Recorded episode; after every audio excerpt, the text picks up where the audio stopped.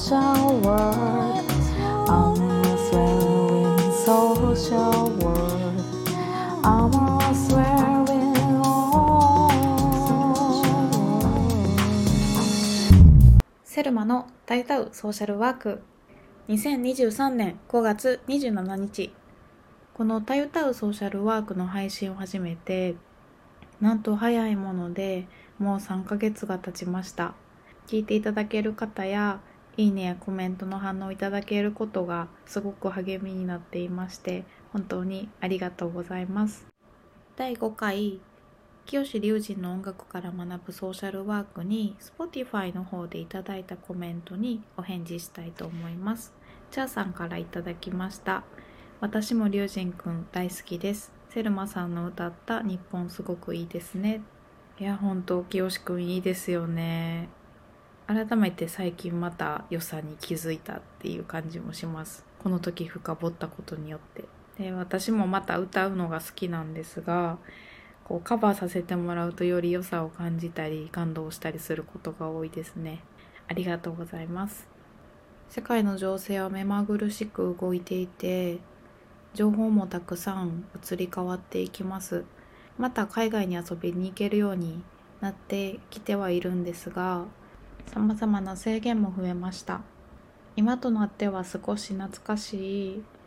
私がアイルランドに住んでいた頃にルームメイトと一緒にヨーロッパを中心に7カ国旅した思い出をお話ししたいと思います。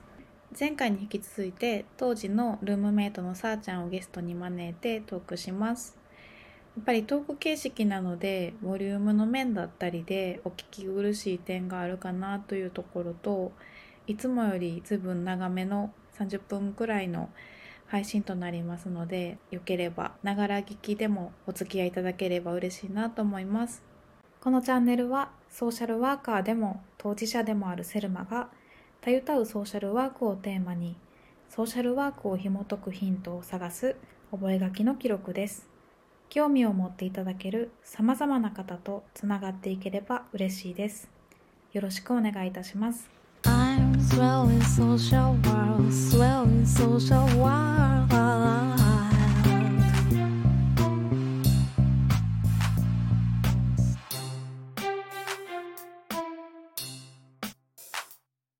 今回も私のアイルランドの時のシェアメイトのさーちゃんをお迎えして2人で出た旅行について話したいなと思ってます。はい、お願いしおます。願いします。私たち2人でうん。7カ国を旅したんですけど、これは2回に分けてしたんですけどで私たち2人の旅を自分たちの中でクズによるクズのための旅旅クズという名前をつけて勝手に旅行していましたそうですね。まあ、そう、前回話したように、まあ、アイルランドでは、もう、極貧生活、底辺の底辺の底辺みたいな生活を送っていたので、まあ、開き直って、自分たちのことをクズクズと呼んで、で、旅クズだったんですね。ですねなんとなんかねさあちゃんが「旅くず」って書いたビーズで作ったブレスレットをくれたりしましたね旅中つけてたそうだね。そうですね。いえっ、と、セルマちゃんはビーズのアクセサリーとか好きじゃないって言ってるのに、無理やり渡して、無理やりつけらさせるっていう、ね同調圧旅力をの間ね。はつけてましたね。そうですね。うん今はどうなってるかと謎ですけど。そうだ、自分もちょっとどこに保管してるかわかんないですけど、ちょっと今度実家で探してみようかな。はい。えっとねなんかまあその間にまあ7カ国行ってやっぱりいろんな国に行ったのでちょっと結構いろんなギャップがあったり、うんそうカルチャーショック的なこともあったりしてなんかそういったこともちょっとお話を交えつつ話ができればいいなと思ってますのでまずい一つ目の旅からうん。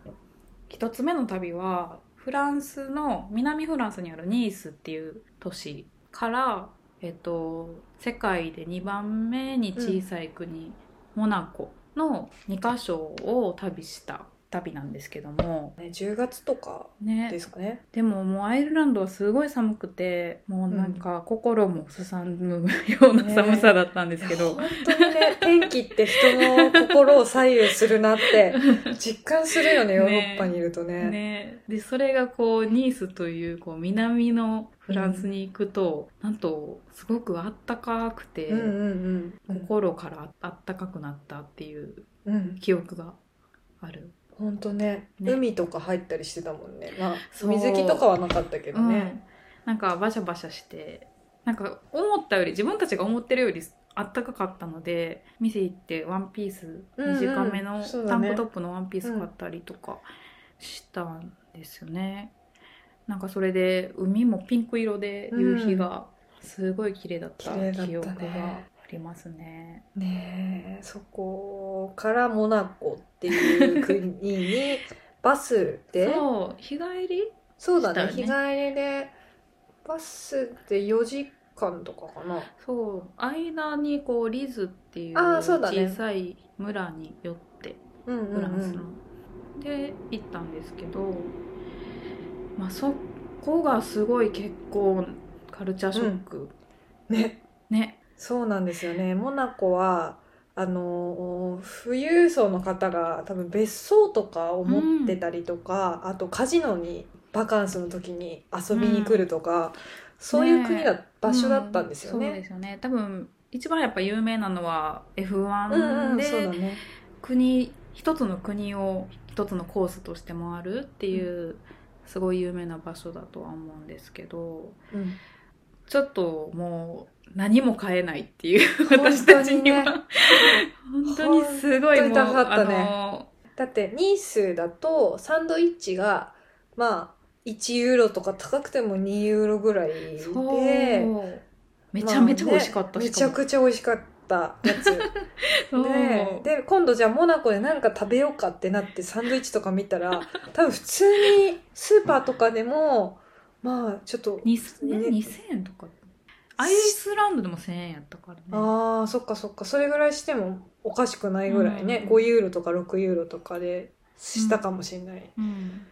ぐらい高くなっててでバスとか乗るのももう嫌になるぐらい、めっちゃ歩いた、ね、めちゃくちゃだから歩いて めっちゃ歩いた観光して。しなんかそうだからモナコで買えたものってチョコレート買ったんやったっけなこのちっちゃい。あそうね。ちっちゃいチョコレートすっごい有ね名なチョコレート屋さんに行ってなんか買えるかなってちょっと憧れて行ったけども、なんかこう一粒って感じだよね。一粒本当に一粒唯一買えた。それが多分3ユーロとか4ユーロそれでも。そう。日本円で5600円そうそうそう。した感じまあまあまああ普通なのかな。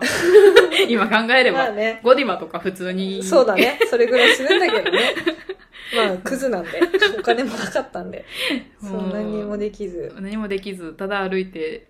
まあでもすごい綺麗になんか海とか見える場所とか、うんうんうん。建物もすごい古いところがあったりとか果物市場とかあったりとか。市場なんてあったっけ？うんなんかトマトすごい不思議な形したトマトが売ってたえ？全然覚えてない。そう。だっけ？なんか写真撮ってあるよ私。そういうなんかかぼちゃみたいなトマトへえうんそうなんだ。一緒に見たよ。た全然覚えてないや。もう高かったっていう思い出が、そうね、何もできなかった。私たち来る場所間違えたって言ってたもねそうんねずっと言ってたね。なんでこんな貧乏人が来る場所じゃないね？っていう感じでした本ね当にでも言いながらまた結局ニースに戻り日帰りで、うん。でもなんかそのそのモナコからニースのバスはそんなに高くなかったよね。そうだね。ね。簡単に行けるぐらいでしたね。でもニースは本当にすごい印象が良かったうん、国でしたね。国じゃない都市でしたね。いいですね。よかったね。あったかいニースからアイルランドに帰った時の寒さのなんか寂しさとうん。いうか、はもう忘れられないですけど、あとあの空港に戻るとまあニースとかってちゃんとしたリゾート地で綺麗な場所じゃないですかアイル、まあ、ちょっとアイルランドの悪口入っちゃうんですけど。ディスディスこれ私たちまあ愛を込めたディス。愛愛を込めたディスりなんですけど あのトイレが汚いんですよ アイルランドって。トイレが汚いっていうかもうなんか便座割れてるとか、そうそう、流してないとか。まあ、これがあの、レベルがちょっと違うっていそうう。、基準がね、ちょっとあのずれてらっしゃるんですけど、でやっぱ空港でアイルランドのトイレ使うと、あ、帰ってきたな、アイルランドそうそうそう、帰ってきた感は、あの、なりその。汚さで感じるっていう。汚ねと思ってね。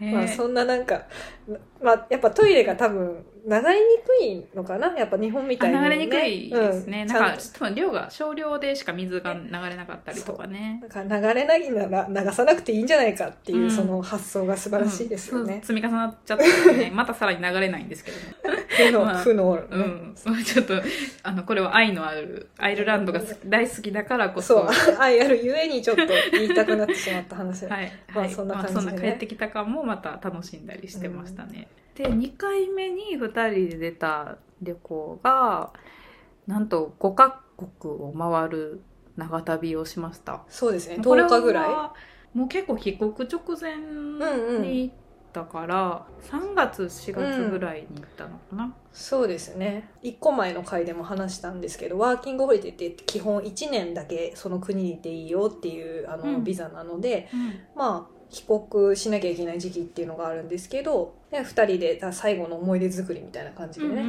ん行ってきた感じですね。まあ、まずどこ行くってなって一番最初にモロコっていう国を選びまして。モロッコね、きもうなんか、ヨーロッパの思い出作りなのに、もう最初からヨーロッパじゃない、ないっていう。あのアフリカのアフリカの。ね、国に行ってきまして。ねえ。そうですね。モロッコすごいなんかもう本当に異国感がすごかった、ね、衝撃だったね。私は歴代ナンバー本当に3に入るぐらい空港が好きでしたね。えそうなんだ本当に空港好きあの空港のあのデザイン何にも覚えてないです。具体的にちょっと、あの、えっと、私たち行ったモロッコのそのく着いた空港はマラケシュの空港なんですけどもし、その綺麗さ興味あればネットとかで見れるんで調べてみてくださいぜひそうですね。私全く覚えてなくて、今写真を見たんですけど、なんか、内側から外の夕日だったりとかちょっと反射する綺麗さですね。うん。そんな感じでしたねデザインがすごい。なんか中東感うん、がすそうだね。ごいある、うんうんうんうん。うん。あの幾何学模様みたいなのがね、そうそうそう。すごい綺麗だった。またちょっと夜につ夜夕暮れとかについて夜も近かって、で実際その時期にかなりテロとかがそうだね。すごい。うん。いろんなところで起こってた時うん、期だったね。起こってる時期でしかも前日かどっかでも前日かぐらいにも、当日かな？にチュニジアでうん。もうテロがあったってニュースを見た直後に到着してうん。すごいビクビクしながら。怖かったわ。怖いなって言いながら着いたのは覚えてるんですけどね。なんかモロッコとチュニジアが隣ぐらいちすごい近い国だったんだよね、うんそモロッコあと印象的だったのは、まあ、実際、まあ、その日は普通にちゃんと宿に着いて泊まって翌朝起きて街に出てみようってなってまず信号がない。うそうだね。あれは衝撃的だったね。信号がない。まあそれはね他のインドとかなんかそういううんうんなん。かそういうとことかでもそんなあるんですけど、まあビュンビュン車通る中をいつ渡るのかっていう恐怖感、そう。本当にその中を渡らないと行きたいとこに行けなかったりとかするから、うん。渡らざるを得ないみたいうん。な場あれはね,、ね多かったなんか怖かったのと覚えきれない迷路のような道なんですよね。うんうんうん。そのマラケシュの街の中が。でたまたま私はすごい地図が得意でうんうんね一回通ってしまえば絶対忘れないので帰れるんですけどまあまあすごい迷路でしたよね。いやもうあれはセルマちゃんがいないと 私はテロに怯えてずっと宿に一人でいたなと思う。うん、もう多分だって出てもたんってなる。そう本当に多分一人で街を歩いててもあ多分もう道迷って宿に帰れないだろうなっていうぐらいもう入り組んでてすごかったすごかったよね。うん。びっくり。とやっぱり信心深い宗教に関してとか方が多くて、あと、まあ、カメラとかガジェットとかそういうものに関してのメジャーじゃない場所だったのでもあるしそういう信心深いところでもあるからカメラを向けられることにとかそういったものを持ち歩いてることに対してすごい不信感を持たれてるなっていうのを感じた瞬間も結構あったなっていう印象がありますかね。うーんそうだね、うん、宗教色はやっぱり強かったですよね、うん街全体で。お祈りの時間みたいなのがあったりね、なんかそういうのもすごく間近で感じた。うん、うん。そうですね。もう異文化っていううん感じだったうん。ね、でもモロッコはまた行きたいなってすごい思う国だった。ね。うん、なんかそのマラケシュっていうのが赤の街だっけ？あそうそうそうそう言われててそのなんか街によってそのん赤の街とか青の街っていうのがあってでマラケシュがその赤の街って言われてるのがその旧市街っていううん。昔,、昔からの建物なのか、うんうんうん。伝統的な建物が集まってる場所が、うん。まあ、結構赤っぽい色全部が赤っぽい色で統一されてるからレンガ色みたいな感じ、そうそうそうそう。それがすごいやっぱ綺麗だったよね。綺麗だった。なんか市場ななんていうんやろ。最後よ夜の市場とか、あと伝統芸能されてるところの館とかも印象的だったし、文化的なものでは印象が強かったかなっていう。本当ね。ね。幸いなことに危険な目にも合わず、合わず本当に、ね。うん。ただそしてそこからの次に選んだのがなぜかロンドンっていう、ね、もうそのままあのモロッコのマラケシュから大都会ロンドンに飛行機に揺られ 行そってね。だからなんかもうあ3日ぐらいいたのかなマラケシュに。ういたと思う。そうだからもうマラケシュモードというかなんていうかもうその赤い赤レンガっぽい色のみあの低い建物の中で、うんうん。あの信号機もないあの、うん。もうなんていうかカオスな街から、もうビュンビュン大きい建物が建ってて、ね、たまたまそのロンドンのの宿が取っていた宿が、うんうんうん。そのなんかちょっとそういう大きいビルが高層ビルが集まってるような場所ビジネス街っぽい感じそうのねそうね、うん。宿を取ってたからもあったんですけど、うん。もうあのギャップがびっくりだったね。すごかったね、忘れられない。本当に。もう同じ世界ねなんか同じ地球の上にいるんやなっていうのがすごい不思議な、信号守らなきゃいけないからさ、うん。なんかね、交通ルールに従ってね、道を選びながら歩かなきゃいけない。うん。マラケシュではもうそんなの無視ですごい歩いてたのになとか、うん確かに確か文明にのね、力を感じましたね。感じましたね。なんかまあもちろんロンドンはねすごく好きなところでそれはまあそれで思い出があるけれどもこのギャップがすごすぎて、うんうん。ちょっとそのギャップに対しての印象が今 思い返すと強かったかな一番っていうそうだね、うん。本当に。忘れられないです、忘ね。れられない。あともう一つ言うとすごい寒い雨の中歩いて もう耐えきれずあと1ヶ月で私たち帰国するっていうのに、うんラーメン食べたっていう。食べたね。20ポンドするラーメン食べたそうですね。まあ、あの、当時のレートで3000円ぐらいしちゃうってこと？怖い。バカみたいなね。でも泣いた。ね。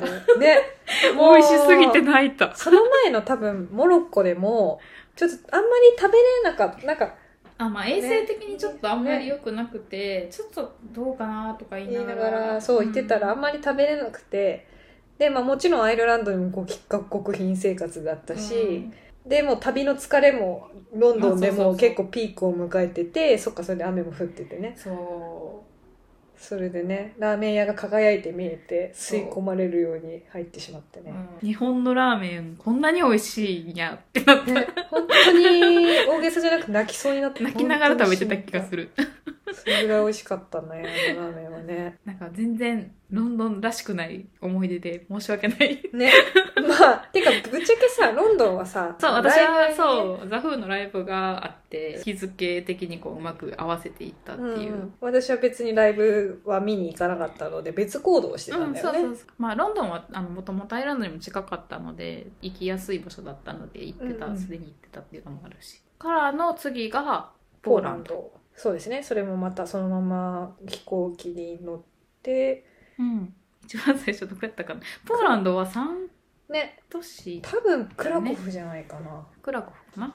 でなんでこんな覚えてないのかというと、まあ、ポーランド人の友達がいて、女あの子の。そうそうそう。共通のね。そう。その子が、あの、案内してあげるよって言ってくれてね。うんそれで3都市ぐらいを案内してもらってうんう、んあの、回ったから、ちょっとあんまり都市の名前とか覚えてないっていう。うん、でもポーランドはすごい正直ほぼほぼお酒を飲んでいたっていう記憶しかないというその子がまた絵に描いたようなポーランド人でめちゃくちゃ飲むんだよね。そう、しかも全然さ、ちょっと陽気にはなるけどさ、全然平気なんだよね、何杯飲んいでも。や到着した日到着してすぐその友達のおじさんの家にあ、そうだね。行かせてもらって。うん親戚のね。着いた瞬間に出されたものがショットのなんかだったよね。そうショットで出されてなんかよくわからへんけど一杯飲んだらもう一杯飲まないといけないんだよこのポーランドの文化ではって言われて。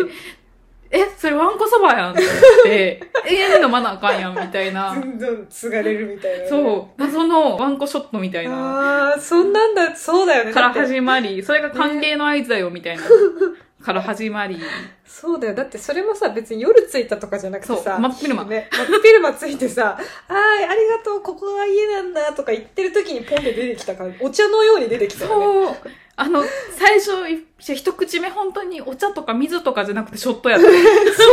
本当に しかも自家製って言ってたそう、自家製って言ってた。ね。あれはね、衝撃ですよ衝撃ね。でしたね。でそのまましかもその日の夜になんか、クあラブみたいなとこよくわかんないけどクラブみたいなところ行って、ビールを多分3杯ぐらい飲んだ後に、ショットを8杯ぐらい飲んで、飲んだねみんなね、うん。全員同じ量飲んでて、しかもなんかそのショットには、テキーラのショットやったと思うんやけど、そこにタバスコを入れるっていう謎の、あ、あったね。びっくりしたわ。さあちゃん寄ってたね。私はちょっとお酒が強くない人なので、もう、まあ、断ればいいんですけど、その、もう楽しくてね。ね、楽しかった。楽しかった。そそう、すごい楽しかったけどう。。なんかいけんじゃないかな、みたいな。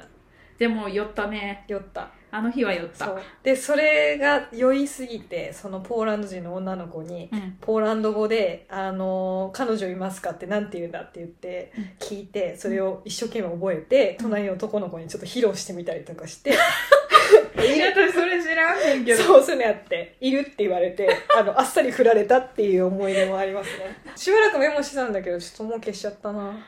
残念。ちょっとポーランド人かっこいい人多かったかいいよ ポーランド人かっこいい人は確かに多かった。多かった。多かった。そう、多かった。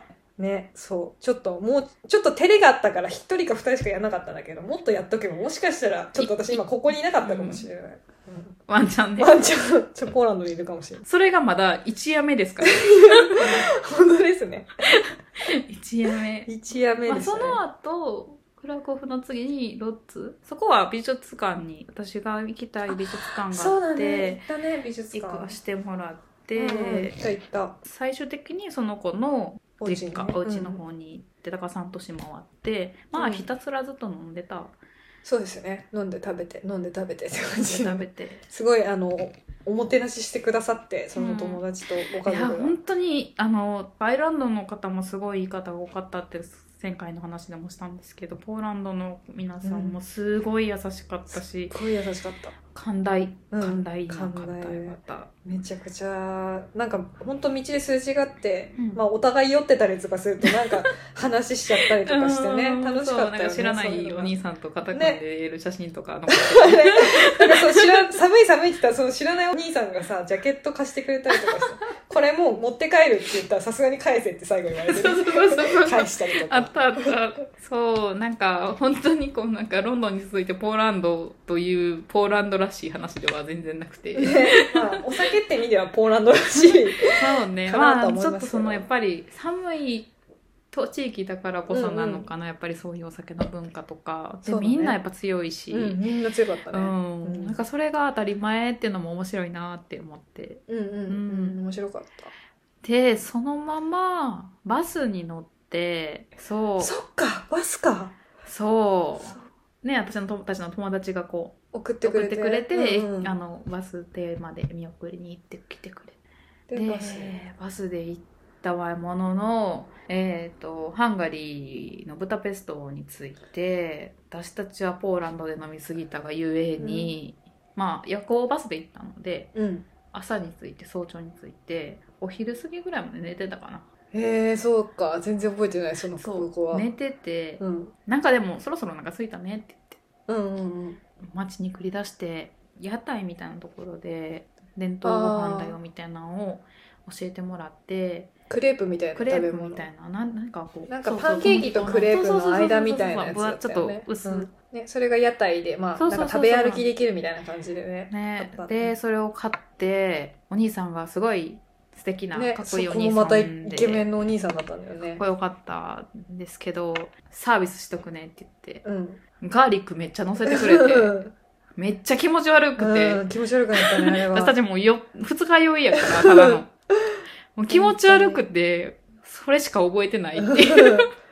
本当に気持ち悪かったね。本当申し訳ないって思って疲れてましたねうんちょっとあの時は疲れてたかな、なんかあのブダペストってなんかロサンゼルスとか、まあ、いろんなところにある、うんうん。その1文字ずつの、そうそうそうそう模型みたいなやつ。模型みたいなやつ。ねそこでね写真撮ったりとかして。ね。あとはしゃいでね。うん。あと私はクラシックの音楽をしていたのでその弦楽器の製作所みたいなところに行あって。行ったね。ううんん、あれも面白かったな。あれもすごい素敵でなんかあれだよね。クラシック音楽のさうん。聖堂みたいなあところに行って音漏れを楽しんだりはしたよね。音漏れね。音漏れ チケットは買えないみたいな、ね。そう。ただ聞いて。いやうん。でもさ私はねあんまりクラシック音楽って生で聞いたことなくって、うんまあ、アイルランドで一回初めて聞いたりとかしたんだけど、うん。すごい感動した、うんうん。あれは面白い経験だったなって、うんうん。なんかやっぱりこうやっぱで、まあ、チケット買うようなものももちろんあるけれどもなんか街中に溢れてる音楽がすごい多いから、うんうんうん。なんかそれが自然でそれはすごい本当にどの国に行ってもいいなと思うところの一つかなって思う。そうだよね、うん。本当に。なんかあんなにクラシック音楽をなんかマッサージ店とかさうん、そういうところの CD 以外でさ聞くことってさあんま日常生活ないじゃん。そうかそうなのか。あとはお店の BGM とかさすごい新鮮だったなって思いますね。うん。楽しかったです。楽しかったですね、うん。なんかだからハンガリーといってその後チェコに行くんですけど、なんかその流れでいくとやっぱりどっちも音楽すごい有名なところなので、うんうんうん。そういう印象も残りましたかね。そうですね。でチェコには？2日ぐらいいたのかな？そうね。最後チェコそうね。うん。23日いたのかな。でアイルランドにうん、戻ってっていう感じでしたね、結構別行動も多かったかな。そうだね。セルマちゃんはなんだっけ？ビートルズのさそうジョなン・レノンウォールっていうのがあってジョン・レノンの壁っていうのがあってそれが見たくてそれを見に行ってうんうんうん、そうだよね。なんで私それついていかなかったのかが全く思い出せないだけど 私は一人で観光してたのかな、うん、なんかね手芸かなんかのグって言ってた気がした。そうかも。そう手芸とかが好きなもので、うん。手芸屋さんに行うんった気がする、うん。そうだそうだ。そうだね。なんかお互い好きな好きなことをして。で最後にはチェコの安いビールを買って。そうだね。空港でね。そうでチェコのビールが私人生で一番美味しかった本当にチェコのビール一番好き、へあの店で飲んだのも一番美味しかったけどあの空港で飲んだ缶ビールでさえすごい美味しかった。ーへー。あれこそ100円もしないぐらいだそうったよね。そうそうすごい美味しかった。あそっかそっか。そんな印象ビール好残ってんだきなんですけどチェコすごい美味しかったなっていう記憶、すごいね。なんか同じ旅をしててもあ確かにね。ねでもなんか改めてこうやって2人の旅を振り返ったの初めてやから、うんうんそうだね。懐かしいし懐かしいね。うん面白い。視点が違うから。ね本当に、うんうんうんうん。いやまあそんな感じで私たちはこうカルチャーショックを受けながらクズなりの旅をしました。忘れてました。9時の下り。そうですね。クズなりの旅そを、ね。あのアイルランドに滞在中に、まあ、ちょっと周辺の国もいくつか回ってちょっといろんなカルチャーを見てきたっていう経験について。そうですね。今日はお話をさせてもらいました。はい。はい。まだまだちょっとさあちゃんとコラボで雑談をしていきたいと思うのでもうしばしお付き合いいただければ嬉しいです。よろしくお願いします。今回も元ルームメイトのさあちゃんをゲストに招いて配信しましたこの旅くずというのは分かる人には分かるかもしれないんですが東野さんと岡村さんがしていた旅猿にインスパイアされてつけた名前であるのと私たちのこの旅のテーマソングは奥田民生さんの「さすらい」をテーマにしていました。そんな楽しかった旅の話第9回クズによるクズのための旅旅クズフューチャリングさーちゃんということでお聞きいただきありがとうございました I say, say.